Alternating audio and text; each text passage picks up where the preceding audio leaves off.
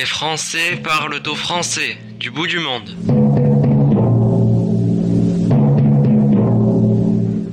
Bonjour à toutes, bonjour à tous. Nouveau numéro des Français qui parlent au français du bout du monde. Bonjour Joël François Dumont et toujours en duplex de Berlin. Je vous laisse présenter nos invités européens aujourd'hui. Bonjour Jean-Michel. Et eh notre tournée se poursuit après l'Amérique latine la semaine dernière et le Mexique, puisque le Mexique n'appartient pas à l'Amérique latine mais à l'Amérique du Nord, dont elle est le Sud. Nous retrouvons cette fois-ci en Europe et en Europe centrale en Europe centrale avec un vieil ami qui s'appelle Joël Bross, le colonel Joël Bross, et son épouse, Jana Bross. Ils sont donc un couple franco-tchèque qui sont maintenant basés en Moravie. Mais la vérité est de dire que le colonel Bross, euh, je l'ai connu il y a à peu près 20 ans. À l'époque, il était attaché de défense à Bratislava. Et je dois dire que il a réussi quelque chose d'extraordinaire à l'époque avec l'ambassadeur de France, M. Thureau. Ils ont réussi tous les deux à intéresser Paris à l'histoire de la Tchéco de l'Union slovaque. Qu'au départ, euh, quand on m'a parlé d'aller en Slovaquie, je n'avais pas vraiment l'intérêt. Moi, la Slovaquie, comme pour beaucoup de Français, euh, c'était peut-être quelque chose qui avait à voir avec la Tchécoslovaquie. Donc, on pensait que c'était une province ou le sud ou le nord de de la Tchécoslovaquie. Ou on pensait que c'était le royaume d'Autocar, vous savez, euh, euh, le livre de Tintin très connu. Enfin, pour les Français, euh, pour la plupart, les plus instruits, c'est ça. Pour les autres, n'en parlons pas. Et donc, j'ai découvert un pays absolument magnifique, qui promet beaucoup. Je suis maintenant basé à Berlin, donc je vais souvent en République tchèque. J'ai eu le plaisir d'aller en Moravie, de découvrir grâce à Joël la Moravie, de découvrir même Austerlitz, je ne connaissais pas du tout. Bon, il vaut mieux pas y aller en hiver parce qu'en hiver il fait plutôt froid.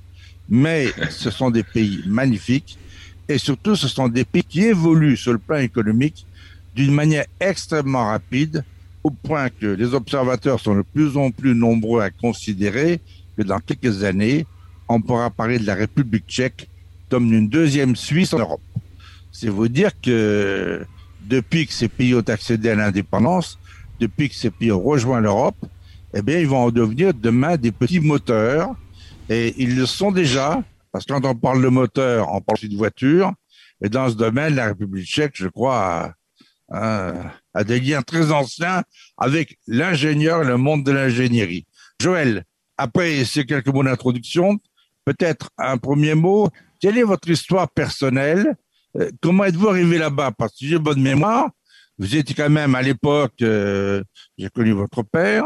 Euh, vous êtes né en Afrique. vous êtes d'une famille qui vient du nord de la France.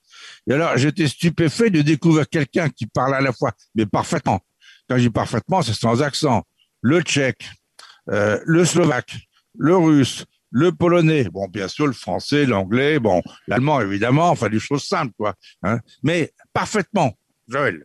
Dobriden, bonjour. Euh, Bonjour. Alors, c'est bien sûr, c'est bonjour en tchèque. Effectivement, euh, après être né au Congo, après avoir été à l'école en Algérie, euh, être issu d'une famille du sud de la France, je me suis intéressé après l'espagnol et l'anglais, l'italien, au russe, etc.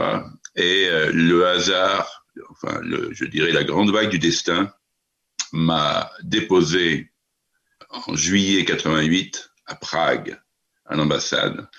Et là, j'ai, alors que je venais de faire en fait, euh, dans le cadre de l'enseignement militaire supérieur, euh, de finaliser des études de russe et de polonais, et donc euh, je me suis retrouvé en Tchéquie, en Tchécoslovaquie. Donc je me suis mis très très vite au tchèque et j'ai appris à, à connaître un grand pays, deux grandes nations, les Tchèques, les Slovaques, peut-être même sans, sans faire de politique, les Moraves qui sont au milieu.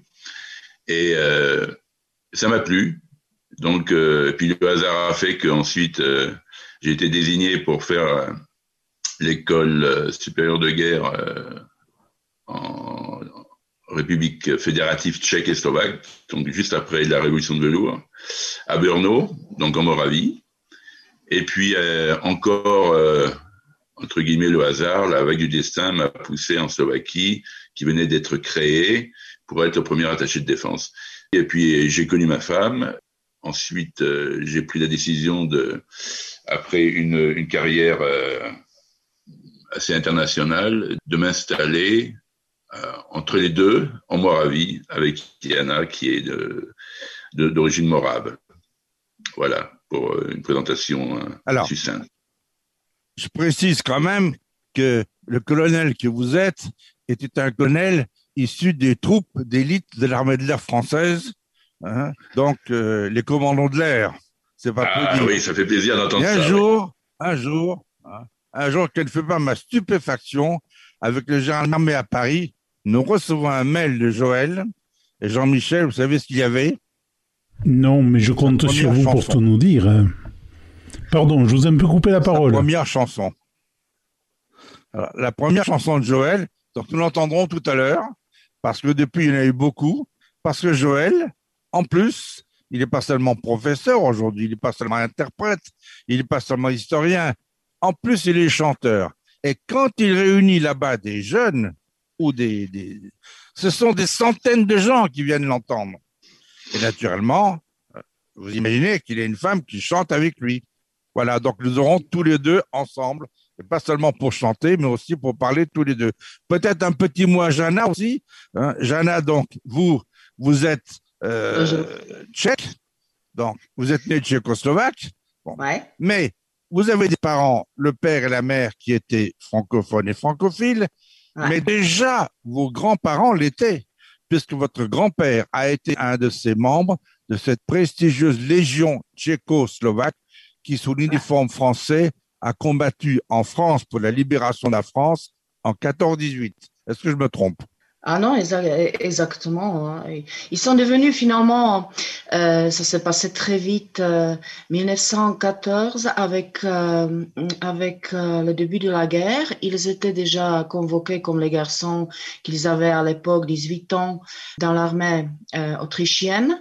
Euh, mais euh, il ne voulait pas se battre pour euh, la monarchie parce que les tendances de euh, créer un État souverain à l'époque c'était déjà très fort. Alors ils sont passés du côté du côté des Russes ils attendaient finalement euh, ce qui va se passer. Euh, c'était le temps quand les, euh, les unités des légions tchécoslovaques commençaient à se créer un petit peu sous la gestion de Monsieur Masaryk, Stefanik et aussi, il faut pas oublier Edouard Beneš qui, qui, qui, qui, vivait à l'époque en Angleterre et en France. Euh, Monsieur Masaryk, qui était euh, historien, philosophe, etc., et puis euh, le futur, euh, le premier président tchécoslovaque, il est allé en Russie pour justement motiver tous ces hommes tchèques, slovaques, qui, se sont retrouvés, en Russie pour créer la base de, de la future armée tchécoslovaque et là, il y avait toute une période qui se passait, mais attention, la Légion tchécoslovaque, c'était pas seulement en Russie. C'était la majorité, je dirais, la grande partie, mais puis il y avait aussi la Légion tchécoslovaque, par exemple, en France, au sud de la France, mais peut-être mon mari qui, qui peut dire un peu plus de choses sur ça. Oui, je vais rajouter quelque chose là. Effectivement, ils étaient en Russie, mais ils étaient en Russie pour combattre les bolcheviks. Ils étaient, s'étaient mis aux côtés des ce qu'on appelle, ce qu'on appelait à l'époque les Russes blancs, et euh, souvent sous euh, commandement de d'officiers français. Euh, dont j'ai j'ai pas souvenir de nom maintenant parce que j'ai j'ai pas regardé ça depuis longtemps. Mais euh, ensuite, euh, lorsque lorsqu'a éclaté la, Première Guerre mondiale, justement, le général Stefanik, d'origine slovaque, euh, qui avait pris la nationalité française, à Paris, euh, avait reçu euh, comme euh, mission de la part de Poincaré de réunir justement ces, légionnaires tchécoslovaques et pour euh, renforcer l'armée française. Et donc, une partie est rentrée de Sibérie, donc comme euh, les grands-parents de Yana, une, partie est rentrée directement en Tchécoslovaquie, euh, en passant par le Japon, et l'autre partie est, est, est descendue par l'Inde, euh, par, euh, par, l'Inde, est arrivée dans le sud de la France, dans le sud de la France où euh, Stéphanique avait créé un grand centre de, je dirais, de tri, hein, euh, qui se trouve à Agde.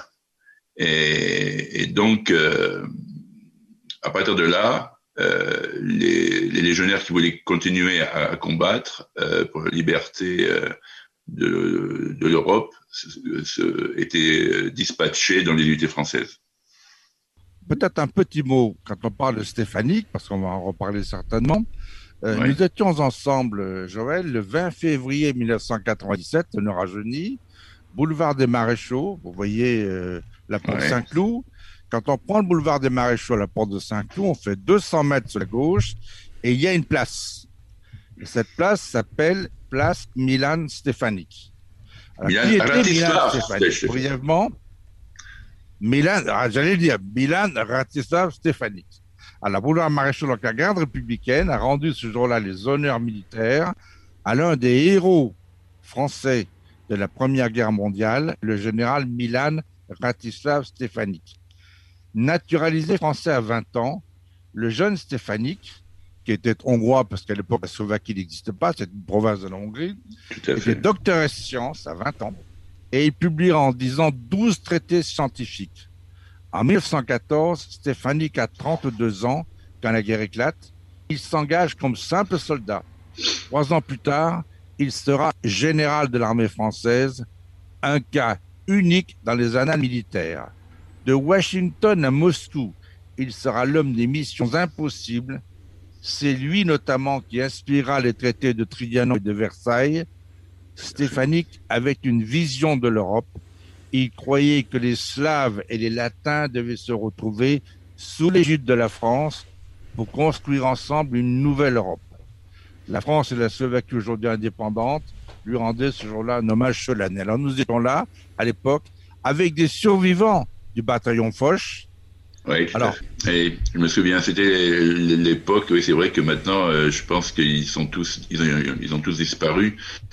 Euh, tous ceux qui ont combattu euh, sous le, le, commandement de, à l'époque du capitaine Delanurien, tous les tous ces euh, soldats, sous-officiers, officiers français qui, qui étaient prisonniers en Autriche et surtout en Hongrie, s'étaient évadés et s'étaient retrouvés en Slovaquie, avaient créé une unité, une compagnie qui ensuite a rejoint euh, la brigade stéphanique justement, qui était un, une, unité de, de l'armée russe qui arrivait par, euh, par l'Ukraine.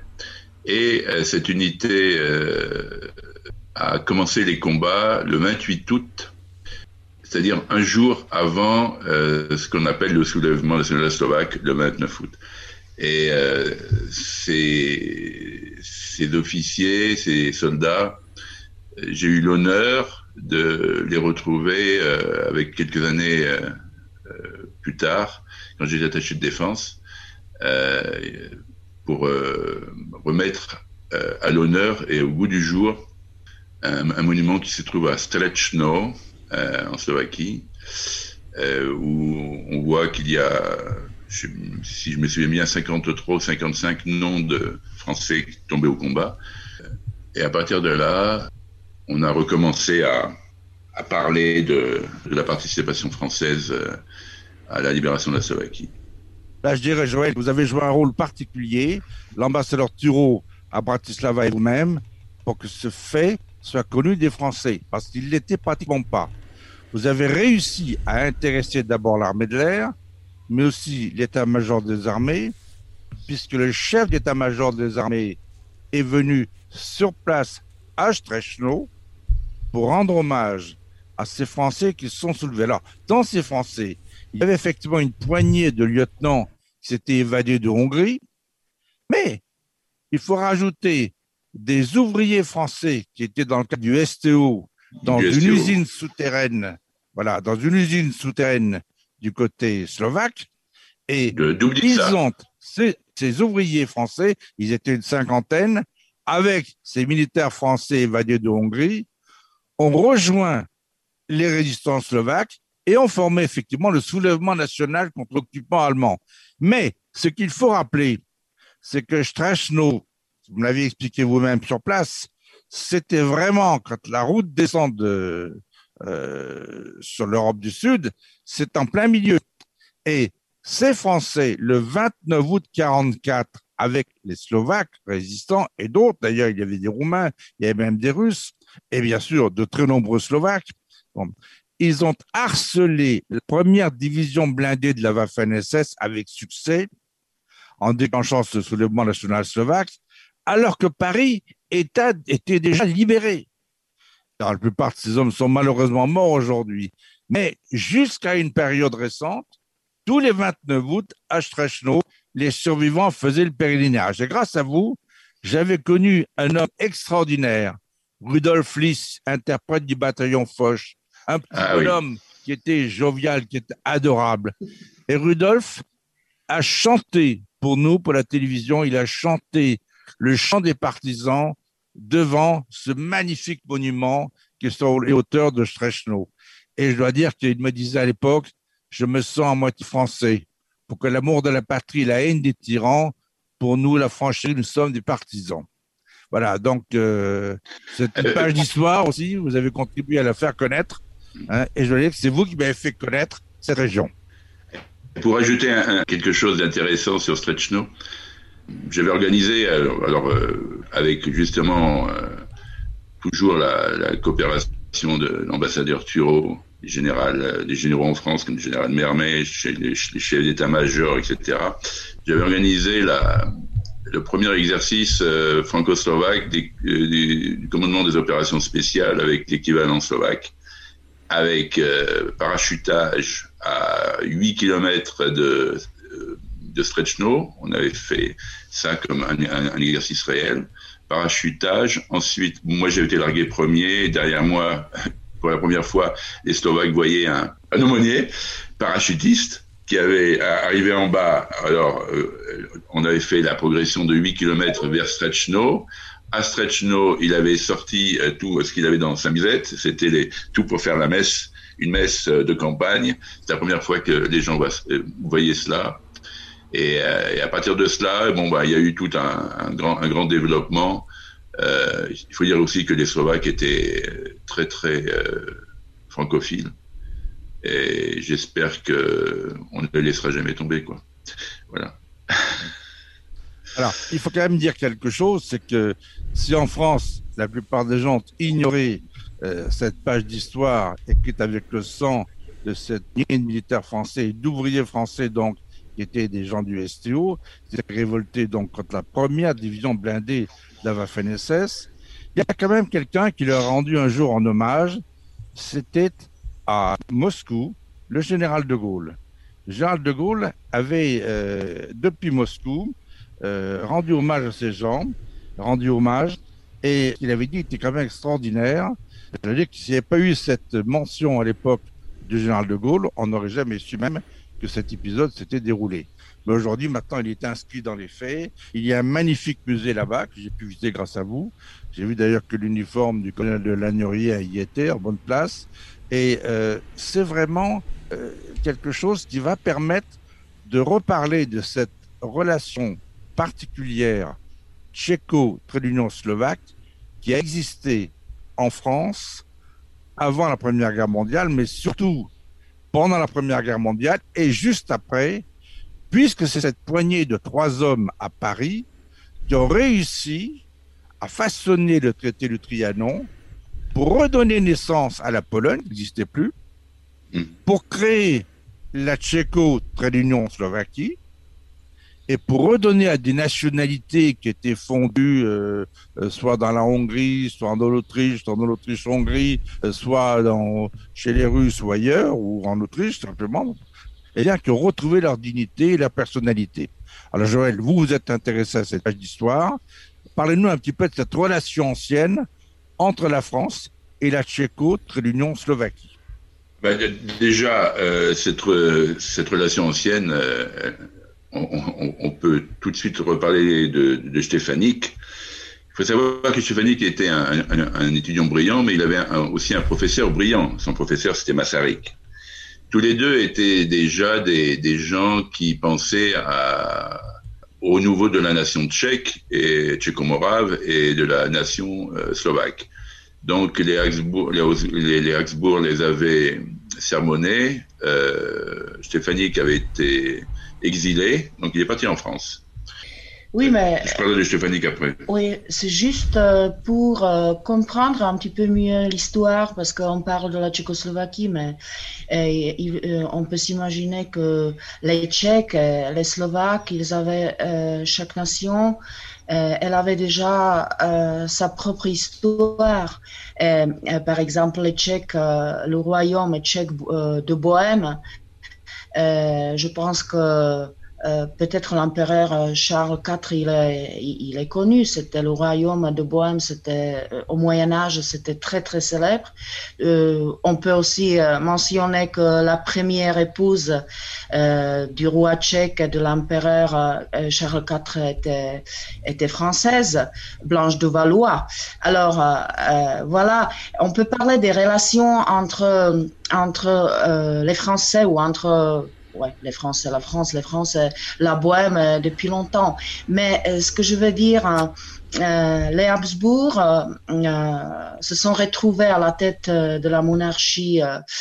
c'est un petit peu plus compliqué, mais on peut dire au XVIIe siècle pour presque deux trois siècles. mais il y avait ces nations qui euh, garder toujours euh, l'esprit, euh, le désir de un jour devenir souverain. il faut toujours un petit peu voir plus euh, des racines de tout ce qui s'est passé finalement après au XXe siècle, parce, parce que euh, justement, je parlais de mes grands-parents euh, qui se sont retrouvés en Russie. je sais qu'on confond toujours un petit peu, c'était déjà l'époque l'Union soviétique à cette époque-là, mais la Légion tchécoslovaque à cette époque-là, ils avaient une histoire très très dure parce que justement, au moment, ils se sont retrouvés en Russie 1914 et euh, après euh, après la révolution euh, en 1917 soviétique euh, ils se sont retrouvés euh, dans la situation très compliquée parce que bien sûr que tous ces Tchèques et Slovaques qui se sont retrouvés dans les futures régions tchécoslovaques, euh, la majorité était anti-bolchevique. Ça signifie qu'ils étaient obligés de quitter la Russie par une grande aventure, par la Sibérie. Et ils étaient pendant toute cette période qui, qui, qui durait plusieurs années, ils étaient obligés de se battre contre les soviétiques, contre les bolcheviks, contre les Allemands qui étaient, qui étaient aussi sur place, etc. Et euh, c'est une, euh, aussi une histoire euh, très, très, très intéressante de l'histoire tchèque. Et comme on a parlé de Masaryk et Stefanik Beneš, ces gens-là, justement, ils, ils opéraient à cette époque-là, surtout en France. Et je parlais aussi euh, en Angleterre, de l'Angleterre, mais euh, à cette époque-là, euh, la France euh, s'est euh, beaucoup impliqué euh, dans tous euh, ces événements et la Tchécoslovaquie au début était soutenue par la France. Et j'ai lu quelque part aussi que, par exemple, Edouard Beneš il a proposé comme la monnaie, la, la, future monnaie tchécoslovaque, un franc euh, ça signifie euh, l'argent français. Bon, après il y avait il y avait un appel d'offres. Alors c'était après c'était la couronne qui s'est qui s'est établie. Mais euh, ce que je vais dire, ce que je vais dire que les contacts et les relations franco-tchécoslovaques, tchéco-français, etc. au début de ou après 1918, c'était c'est l'année de la création de la Tchécoslovaquie, était je dirais vraiment très très Et pourquoi euh, aussi mes familles étaient très très euh, francophones et par exemple ma mère a étudié le lycée français à, Prague parce que euh, les Français, la France, c'était pour les Tchèques qui qui avaient déjà leur histoire très importante, mais qui avaient aussi toujours un petit peu la mentalité de la réforme dans laquelle la liberté c'était toujours quelque chose de très intéressant. Alors, ils, ils ont beaucoup apprécié les Français à la France parce que la liberté, c'est toujours quelque chose de très important. Alors, voilà, c'était comme ça. Alors, c'est ce que je voulais ajouter. Bon, euh, Yana, je te remercie d'avoir parlé de l'empereur Charles IV parce que euh, peu de gens savent que les, territoires de l'empereur Charles IV à l'époque, roi de Bohême, allaient jusqu'à Avignon. Et que si vous allez au Palais des Papes, dans, euh, à l'intérieur du Palais des Papes, vous verrez une statue en pied de l'empereur Charles IV. Ça, c'est une chose. Deuxièmement, à propos euh, des contacts avec la France, je, je reviens sur Stéphanique mais euh, des historiens comme M. Marèche euh, seraient plus précis que moi. Hein. Moi, je reste très très général. Euh, il y avait déjà des, des, une émigration euh, tchécoslovaque, tchèque, qui, qui est, commençait déjà à, à, faire savoir que il y avait une nation qui existait. Et Stéphanie, lui, donc exilé, a pris tout de suite la, la nationalité française. C'était d'abord un, quelqu'un qui a réformé tout le domaine euh, de l'astronomie. Hein. Il a créé l'Observatoire du Mont Blanc. Il était à Meudon, où il était déjà un savant. Il était à Meudon, tout à fait. C'est pour ça que Meudon a, a créé un, un, jumelage avec Stretchno, justement. Et donc, euh, pourquoi est-ce qu'il s'est fait connaître dans l'armée? Parce qu'il a, il a, il a inventé plus ou moins ce qu'on appelle la, météo euh, qui existe maintenant pour le domaine aérien qui était tout à fait nouveau. D'ailleurs, euh, tous les gens pensaient qu'il était pilote, il n'était pas pilote, il, était observateur et, justement, il, montait dans les avions pour faire, euh, pour observer euh, la météo. Donc, il a continué, comme j'expliquais, qu'il était, c'est lui qui, a reçu comme mission de rassembler les, les, les gens tchécoslovaques, mais surtout aussi, il était, c'était l'époque où la communication se faisait à Paris au, travers des, des réunions avec des journalistes. Et justement, euh, il était connu pour euh, euh, avoir pas mal de conquêtes féminines, dont une, une journaliste très très proche de, de Poincaré. Et grâce à elle, il, a pu faire passer pas mal d'idées sur la, la présence, l'existence de la nation tchèque et de la nation slovaque. Tout à l'heure, euh, tu as parlé du lycée français. Il faut savoir aussi que donc euh, dès que la Tchécoslovaquie a été créée, euh, la France était le, partenaire numéro un de la Tchécoslovaquie. La mission militaire à, Prague n'avait rien à voir avec ce qui est maintenant. C'était pratiquement une petite petite brigade. Et lorsque la Tchécoslovaquie a existé, peu de personnes savent que la partie euh, hongroise a voulu tout de suite envahir de l'autre côté du Danube.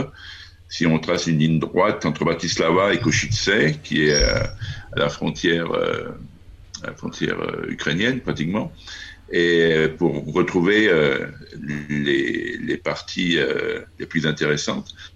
Et justement, euh, la nouvelle armée tchécoslovaque, aidée par euh, l'armée française, a aidé à repousser euh, les assauts hongrois et c'est pour ça que la Tchécoslovaquie est restée telle qu'elle. Donc la France a toujours été très présente. Elle était présente aussi même en 88, hein, puisque le premier président euh, d'un pays euh, occidental qui a rendu visite en, visite officielle à Tchécoslovaquie, c'était François Mitterrand. Euh, moi, j'étais présent.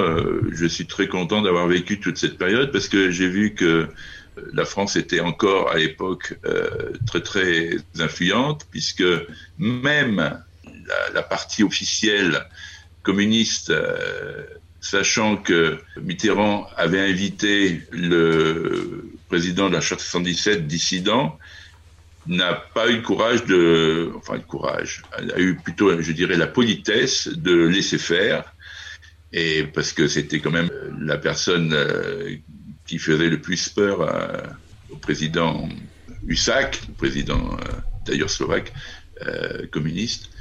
Et, euh, et Václav Havel a été reçu par le président Mitterrand dans le cadre de ce que tout le monde ici connaît, hein, le petit déjeuner de décembre 88.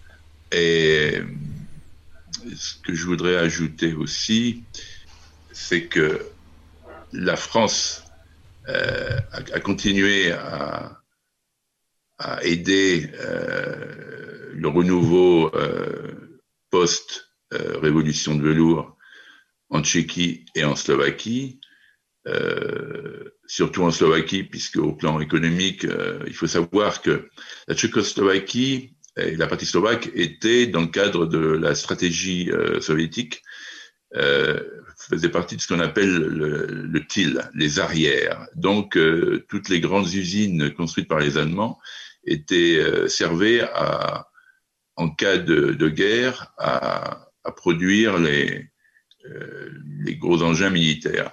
Et donc, quand euh, il y a eu la, révolution de velours, la, euh, la, séparation entre la Tchéquie et, la Slovaquie, c'était un, un, poids énorme, un poids énorme pour les Slovaques de reconvertir cette industrie lourde d'armement. Et la France a aussi aidé la Slovaquie euh, dans ce domaine. Et dans le cadre d'un projet qui s'appelait euh, Conversion. Voilà.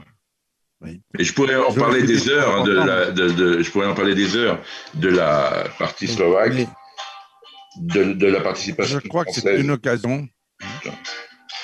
Mais je crois que c'est une occasion de rendre un hommage, euh, je n'en rends pas souvent, à François Mitterrand en politique étrangère. Autant en politique intérieure, je veux dire que euh, le, le, succès de sa politique, euh, euh, on demande toujours à le comprendre, hein. mais euh, par contre, en politique étrangère, François Mitterrand a fait quelque chose de remarquable à mes yeux. Il a fait ce que De Gaulle n'a pas eu le temps de faire, malheureusement, il n'a pas eu le temps de faire. C'est en Europe centrale, en Europe orientale et dans les pays baltes de retrouver ces liens anciens, avec la Pologne aussi, qu'il y avait avec la France avant 1940. Autrement dit, Mitterrand a prolongé l'action de De Gaulle dans le domaine diplomatique dans cette région du monde et ce sont des gens comme l'ambassadeur Turo au Joël Bros en Slovaquie qui ont joué ce rôle. Et j'en ai été le témoin de nombreuses fois, puis j'ai fait de nombreux voyages grâce à vous dans cette région du monde qui est devenue pour moi très chère parce que c'est intéressant. Alors, Jean-Michel. Je vous propose d'écouter, chers amis, le duo Joël et Jeanne, puisque nous avons la chance d'avoir le duo qui nous accompagne depuis le début de cette émission. Ne voyez pas avec les paroles que vous venez de prononcer, mon cher Joël François, de message subliminal, mais le titre de la chanson est Quand l'amour se casse la gueule.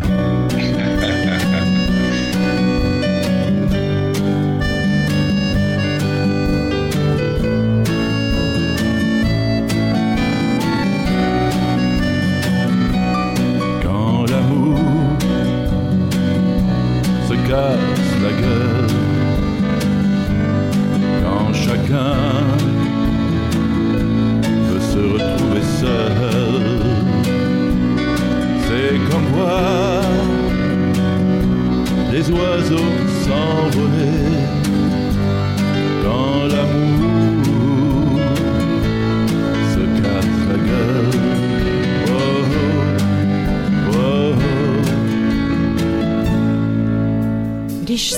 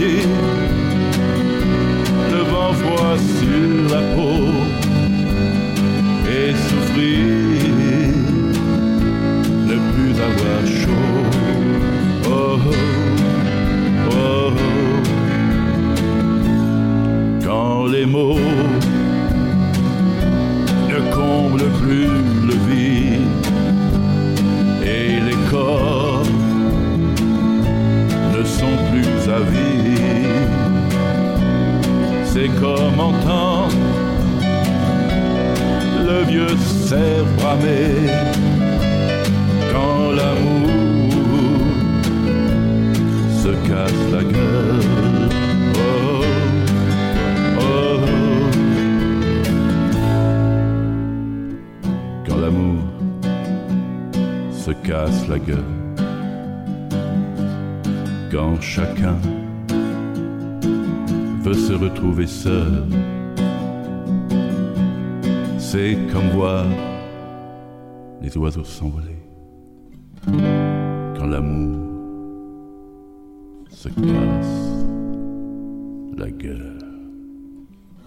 Dans cette septième émission des Français qui parlent au français du bout du monde, mon cher Joël François, nous avons eu le plaisir de découvrir un beau duo, non seulement qui nous raconte l'histoire de la Tchécoslovaquie et aujourd'hui des républiques tchèques et slovaques, mais également un duo de chanteurs avec deux voix admirables.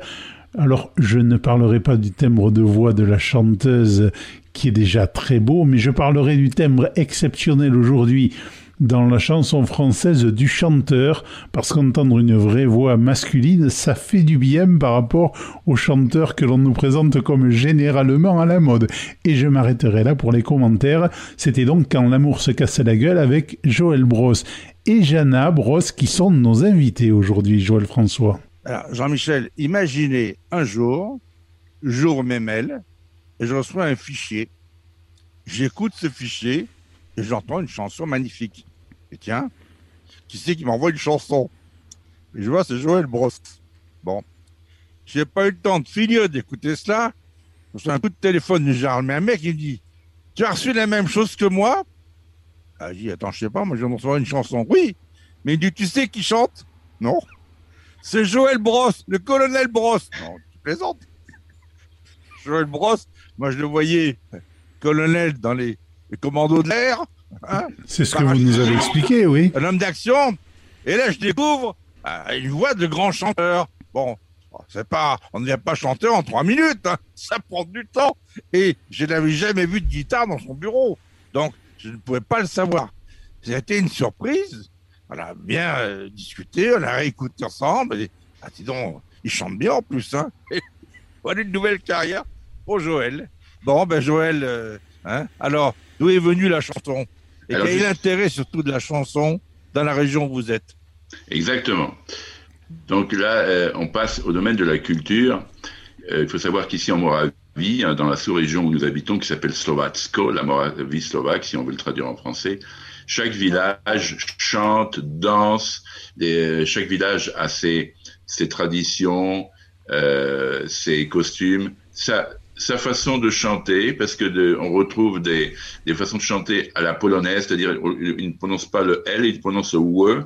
C'est très intéressant au plan euh, linguistique, au plan, au plan euh, euh, de l'ethnologie. Et euh, donc moi, je, je me suis dit tiens, je m'éclate. Alors et puis sachant que les gens qui chantent et qui dansent, pour moi, sont des gens de bonne volonté. Et effectivement, les gens m'ont accepté immédiatement, sans problème. Euh, D'ailleurs, nous avons fait une émission de télévision ici euh, qui a eu pas mal de succès euh, justement où, l'on fait, où, on nous voit chanter avec les, groupes folkloriques, dont, euh, pardon, mais que je que j'invite régulièrement à mes à mes concerts. On fait des petits festivals. Et euh, ce que j'aimerais aussi rajouter là, c'est que pour contrer entre guillemets à, notre petit niveau euh, les, fausses idées sur euh, les Slaves, je fais savoir que toutes ces, tous ces chants sont très similaires aux chants bretons. Euh, donc, une fois, nous avons organisé un, un voyage en Bretagne avec les lycéens et leurs parents où travaille Yana. Et nous avions commandé un cours de danse bretonne dans un, comment on appelle ça, un, musée ouvert, là, comment tu dis, un skanzen. Skanzen, pour le fétan. Et euh, on avait dit aux, jeunes de prendre, parce que j'ai oublié de préciser que dans, dans, chaque lycée, et au moins dans le lycée où travaille Yana, il y a un groupe de musique des jeunes, parce que tous les jeunes ici savent jouer du violon ou du piano ou du, euh, violoncelle, etc. Donc on leur avait dit de prendre leur costume et chacun leur instrument de musique. Arrivé là-bas, à de fêtant, on va au cours, au cours de danse. Ah, super, première surprise, les pas de danse étaient les mêmes que les pas de danse qu'ils font ici. Et euh, ensuite, donc les Bretons étaient vachement contents. D'ailleurs, parmi les Bretons, il y avait un Morave qui était émigré depuis très longtemps. Il se trouvait là, il savait même pas qu'il y avait des Moraves qui allaient arriver. Et, euh, et donc tout le monde a, à commencer à danser et à chanter ensemble. Alors là, je leur ai dit, vous savez pourquoi? Euh, Vous avez les mêmes pas, etc. Mais je vais vous dire pourquoi. Parce que dans la région de Slovatsko, il y a une ville qui s'appelle Modra. à l'époque, entre le 4e et 3e siècle euh, avant Jésus-Christ, il, y avait les Celtes, il y avait une, une tribu celte les Volks qui ont, alors, du côté tchèque, il y avait les, les hein, qui, ont donné le nom à la Bohème, qui ont euh, migré vers le sud-sud-est, et les Volks qui ont migré vers le sud. Ils ont migré vers le sud, ils ont créé une première ville. Vous serez, vous serez très très surpris de savoir que c'est la ville de Nîmes.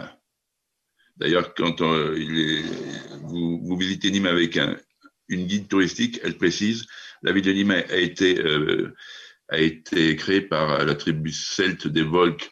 Ensuite, ils ont continué. Ils ont, ils ont, ils ont créé une autre ville, Toulouse. Après, ils sont arrivés au bord de mer. Ils, ils sont partis à droite, parce qu'à gauche, il y avait des montagnes. Ils sont remontés au bout du monde. Parce que Bretagne, ça signifie Brace, le bout du monde. Et là, ils sont installés.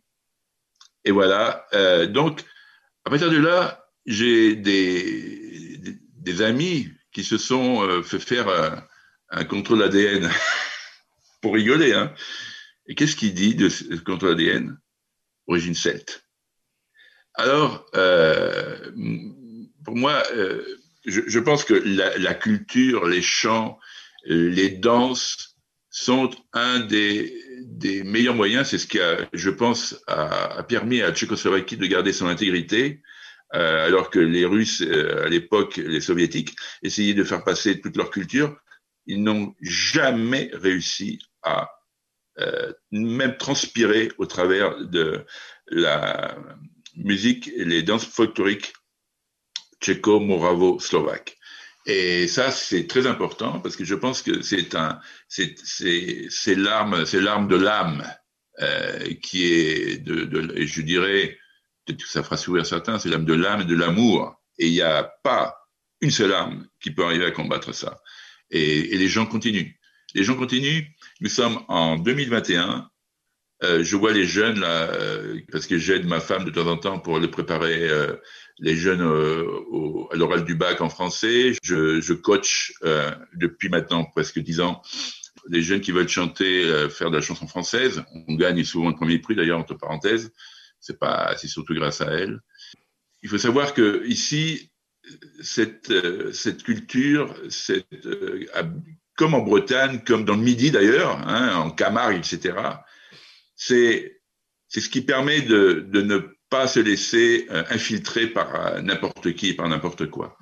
Et je, répète, j'ai toujours été impressionné par les, les jeunes qui savent tous, tous, tous jouer d'un instrument de musique. Là, par exemple, je prends l'exemple d'une jeune fille. Si vous voulez, je vous enverrai euh, deux ou trois des chansons qu'elle chante en français avec lesquelles elle a gagné le premier prix. Cette jeune fille que j'ai connue, elle avait 14 ans. Euh, je, je, elle a commencé à parler. Je lui ai dit, mais tu dois chanter, toi Elle me dit, oui, je chante dans un groupe folklorique depuis l'âge de 8 ans. Alors, je lui ai dit, écoute, euh, ton timbre de voix m'intéresse, euh, on va continuer ensemble. Au fur et à mesure, elle gagnait à chaque fois. Mais ce qu'il faut savoir, c'est que cette jeune fille, elle joue du piano, elle joue du violon, elle joue du violoncelle, elle joue des, groupes, euh, des morceaux folkloriques, elle joue euh, en philharmonie, elle joue de, de, la pop, elle joue tout. Mais c'est un exemple parmi tant d'autres. Ce, qui veut dire que ces, jeunes sont euh, impénétrables. Ils restent dans leur, euh, dans leur culture. Et ça, je pense que c'est un exemple. Euh, alors, il faut savoir aussi, de nombreux hommes politiques, et comme je disais au, au, début de l'émission, d'entrepreneurs en Tchéquie, à Prague, sont souvent des Moraves. Et quand ils reviennent pendant les, les, les fêtes, les, festivals, etc., qu'ils soient du parti politique A, B, C, tous, ils prennent le violon et ils commencent à chanter. Ça reste toujours de la bonne volonté. Et, euh, ça, ça, m'a assez impressionné et, et ça m'a beaucoup plu parce que moi, j'ai été, euh, étant jeune, très impressionné par les hommes de volonté, de bonne volonté de Jules Romain. Et, euh, je vois que c'est une grande force. Voilà. Alors, ce que vous dites sur la musique m'intéresse beaucoup. Ça me un souvenir personnel. Quand j'étais au lycée, quand j'étais enfant, je jouais du pipeau, parce que ma classe jouait du pipeau. Et donc, la musique faisait partie du programme. Un jour, j'étais journaliste pour TF1 à Luxembourg. Il faisait une tempête le chauffeur du ministre de l'Agriculture, un certain Jacques Chirac, tombe en panne, ne peut donc pas venir amener son ministre. Donc, j'emmène Jacques Chirac dans ma voiture. J'ai une petite triomphe à l'époque. Et Ah oui. on n'y voyait rien du tout à cause du brouillard. Normalement, il pleuvait, mais il y a eu du brouillard. Et donc, j'oublierai jamais Jacques Chirac qui était à mes côtés dans la Spitfire. Nous sommes allés dans un village, on était perdus dans un village luxembourgeois. Jacques Chirac prend la lampe torche pour essayer de regarder le nom du village. Et il dit, bon, là j'entends du bruit, je vais aller demander. Et je vois Jacques Chirac sous la pluie qui monte le premier étage, qui frappe à la porte. Il ouvre, et là, il est médusé. Qu'est-ce qu'il voit? Une quarantaine de villageois qui chantaient. Alors, il s'est excusé de les déranger, les autres étaient surpris de voir arriver Jacques Chirac sous la pluie. Hein il est descendu, je sais pas ce qui se passe. Ils étaient tous en train de chanter. Ah, me dit, mais ici, oui, c'est comme en Allemagne, les gens chantent. Et c'est vrai que dans ce pays, les gens ont gardé cette tradition. Puis il y a une deuxième chose. Quand vous êtes en Bretagne, vous voyez des gens qui s'appellent le Marek. Je leur ai dit à l'époque, le Marek, ça vient d'où? C'est un nom qui vient de Tchécoslovaquie. Il y a beaucoup de noms tchèques qui sont passés en Bretagne. Ouais. Donc il y a un lien, on n'a peut-être pas vu passer à l'époque, mais il y a un lien qui s'est fait, ce qui explique peut-être ce pas de danse commun. C'était une petite parenthèse historique. Ah, mais, euh, j'en profite pour ajouter que le tourisme tchèque, parce qu'il faut savoir que la Bretagne, c'est quand même très loin de la Tchéquie. Hein, ça fait 500 km de plus que d'aller à, Nice. Mais le tourisme tchèque en, Bretagne est, en train de se développer à très grande vitesse. Ça leur plaît beaucoup parce que euh, il y a de la place pour nager, pour se reposer, et puis euh, ils sont en train d'investir beaucoup dans l'immobilier euh, breton. Et pourquoi j'ai parlé de la Bretagne? Bon, parce que j'avais envoyé une, chanson sur la Camargue, parce que j'ai une partie de ma famille originaire de Camargue, mais aussi, aussi une, partie de ma famille originaire de Bretagne.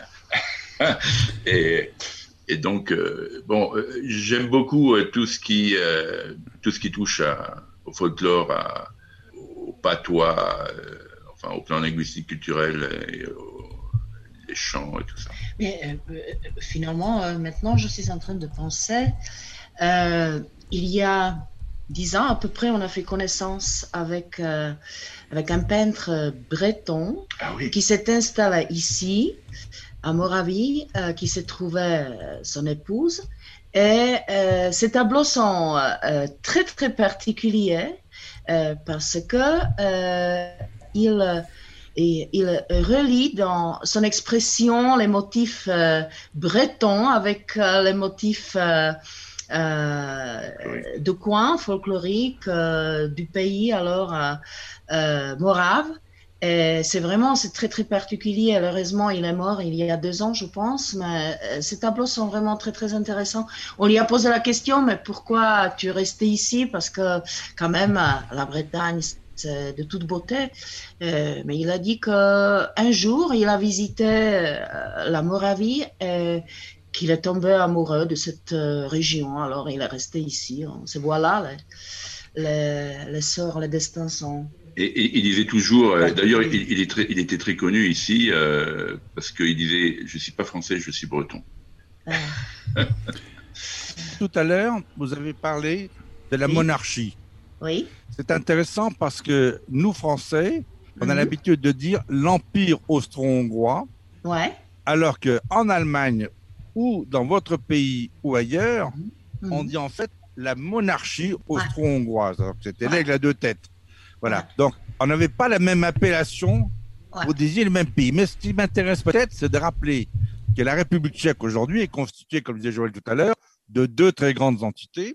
Donc, d'un côté, la Bohème, la Bohème qui, est, assez proche de l'Allemagne, euh, sur l'état de, de hein, et la Moravie, qui est assez différente. Ce sont deux régions assez différentes. On le voit vraiment quand on regarde les églises, les églises de Moravie ne sont pas les mêmes que celles de Bohème. Donc, comment pourriez-vous comparer la Moravie et la Bohème pour nous Français?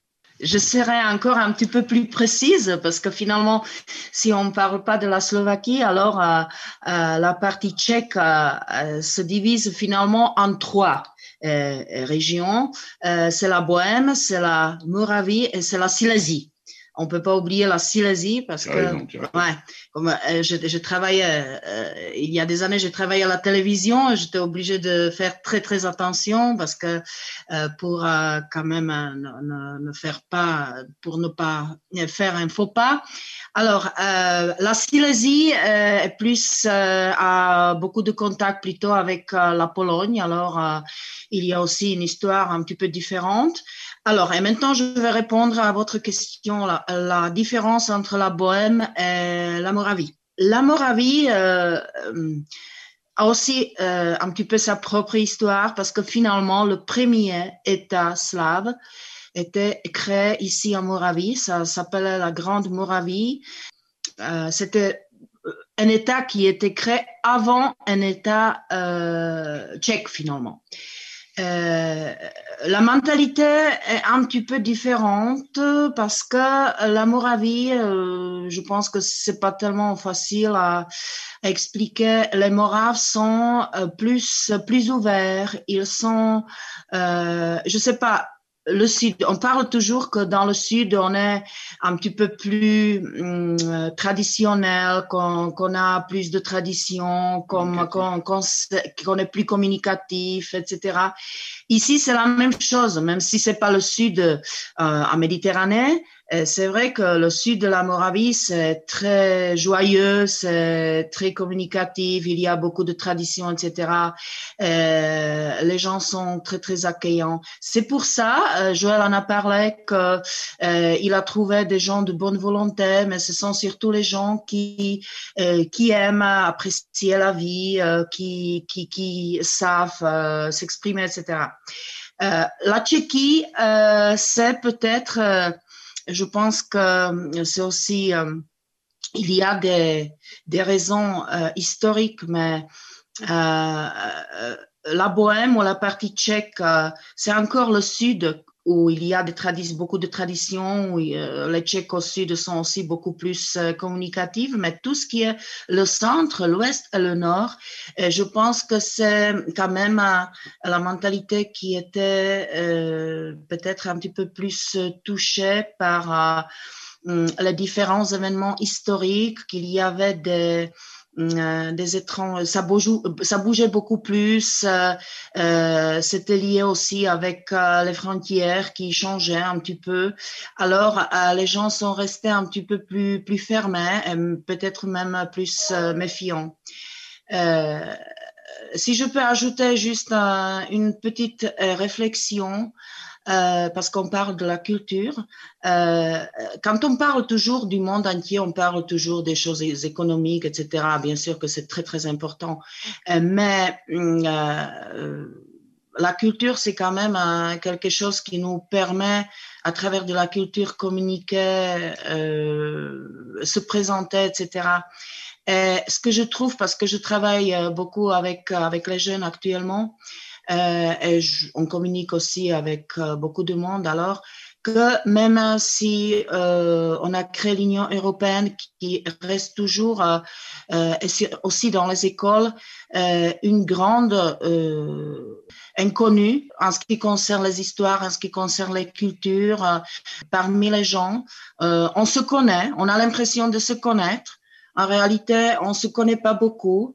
Et ce qu'il me manque, par exemple, euh, une, par exemple une école secondaire internationale européenne où il y a euh, les enfants de, des pays euh, européens, de l'Union européenne, qui, qui apprennent déjà l'histoire européenne, qui apprennent déjà les, les choses l'un sur l'autre. Parce que je pense que commencer à suivre euh, les projets, les stages dans les écoles supérieures, etc., je pense que c'est déjà trop tard et que les mentalités sont déjà faites. Je crois que justement, euh, dans les écoles primaires, dans les écoles secondaires, ça serait bien si on a déjà des possibilités, un enseignement européen, et ça me manque euh, dans notre union. Voilà. Eh on peut en, discuter des heures, des heures, parce que euh, il y a plein de choses. Euh, c'est tellement euh, riche. D'ailleurs, c'est pour ça que nous sommes ici, parce qu'il faut, venir. Hein. Donc, ouais, il faut venir. Dans un premier temps, nous allons vous inviter à revenir au micro parce que franchement, avec tout ce que vous nous avez déjà appris aujourd'hui, on a soif de la suite, on, se doute que vous avez encore énormément de choses à nous apprendre et nous vous écouterons avec grand plaisir. Joël François. Oui, alors, il faut quand même pas oublier quelque chose. Chana, tout à l'heure, a parlé des charmes de la Moravie et de la Bohème, et puis de la Silésie. Mais euh, il faut quand même pas oublier que euh, un Gaulois, euh, particulièrement qui vient du sud de la France ou à la limite de Bretagne, il est quand même attaché à la bonne chair. Et s'il y a une région où l'on mangerait bien, c'est la Moravie. Et s'il y a une région où on voit très bonne chose, c'est bien les deux régions. Parce que Pilsen, je sais jamais si en fait si Pilsen était en Moravie hein, ou en Bohème. C'est entre les deux. En Bohème. En Bohème. Plesdaigne, ouais. Ah, attends, euh, euh, attendez, je vais euh, donner un peu plus de, de, de précision. Alors, la Bohème, c'est la bière. Hein, Polzen, Bolzenski, c'est Pilsen en allemand. C'est une grande différence, voilà. Et la Moravie, alors euh, c'est ce que j'ai pensé tout à l'heure et puis après j'ai oublié, merci euh, Joël François de le rappeler. Euh, alors ici, justement, Stovatsko, on est à la limite entre la Slivovice, donc la prune, hein, à 50-51 degrés, parce que chaque village a euh, son, comment dirais-je, sa, distillerie. Chaque village, oui, c'est officiel. On paye euh, l'impôt à chaque fois parce que nous, dans notre jardin, nous avons euh, des pruniers. Hein, en fait, c'est on fait de la sciovicée chaque année, mais aussi la limite avec le vin, le vin morave, vin morave, cabernet sauvignon, etc. Donc, ça fait partie aussi de la culture puisque les gens qui boivent, qui dansent, qui chantent sont de bonne volonté et aussi, et tu, euh, vous avez raison, qui mangent bien. Parce qu'ici, il y a un plat que je sais qui est très apprécié par Joël François, c'est le coleno, c'est le jarret. Oh, ça, c'est très bon, ça, c'est vrai. Mais attendez, attendez, c'est pas n'importe quel vulgaire jarret. C'est un jarret qui est enduit de miel avant d'être passé à la broche, quand même. tout à fait, tout à fait. eh bien, nous avons terminé en plus, mon cher Joël François, sur une dimension culinaire non négligeable. C'est une belle conclusion, comme nous avions pris l'habitude de le faire depuis le numéro initial de cette émission des Français qui parlent au français du bout du monde. Mais nous ne sommes pas dans un bout du monde, nous sommes au cœur de l'Europe et nous y reviendrons très rapidement, c'est promis. Alors, pour terminer, une dernière chanson de Joël. Joël Brosse, peut-être une chanson morave. Et qui nous servira d'indicatif. C'est une chanson en français, mais une chanson qui rend hommage à la région natale de Joël Brosse, Camargue. La Camargue. Merci.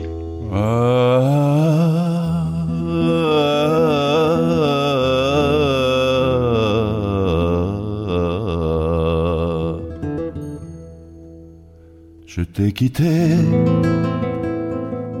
aux filles du midi. Je t'ai laissé seul, je le regrette pardi. Je pense souvent à toi, mais toi tu me nargues. Je t'aimerai toujours, au Camargue.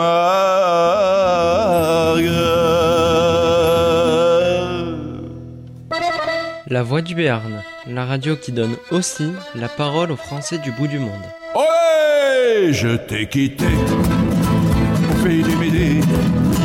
Je t'ai laissé seul, je le regrette parler. Je pense souvent à toi, mais toi tu me nargues. Je t'aimerai toujours. Au Camargue, au Camargue, au pays du midi. Au Camargue, aux terres de paradis. Au Camargue, au pays midi au Camargue, aux terres de paradis. hey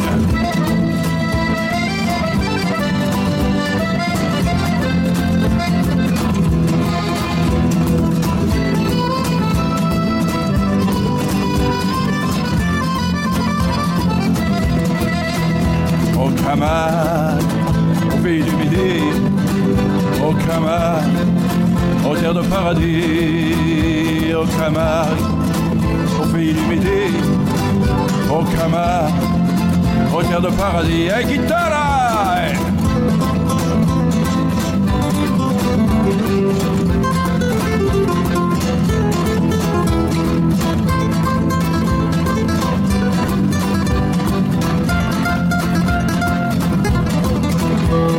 Camargue, au pays du midi, au Camargue, aux terres de paradis, au Camargue, au pays du midi, au Camargue, aux terres de paradis, je vois des gardiens qui galopent dans les manades et les taureaux noirs, prêts pour la ferrade, et les Saintes Marie et les gitanes qui chantent et dansent des guitares, au Camargue, au pays du midi, au Camargue, aux terres de paradis, au Camargue, au pays du midi, au Camargue, aux filles du midi.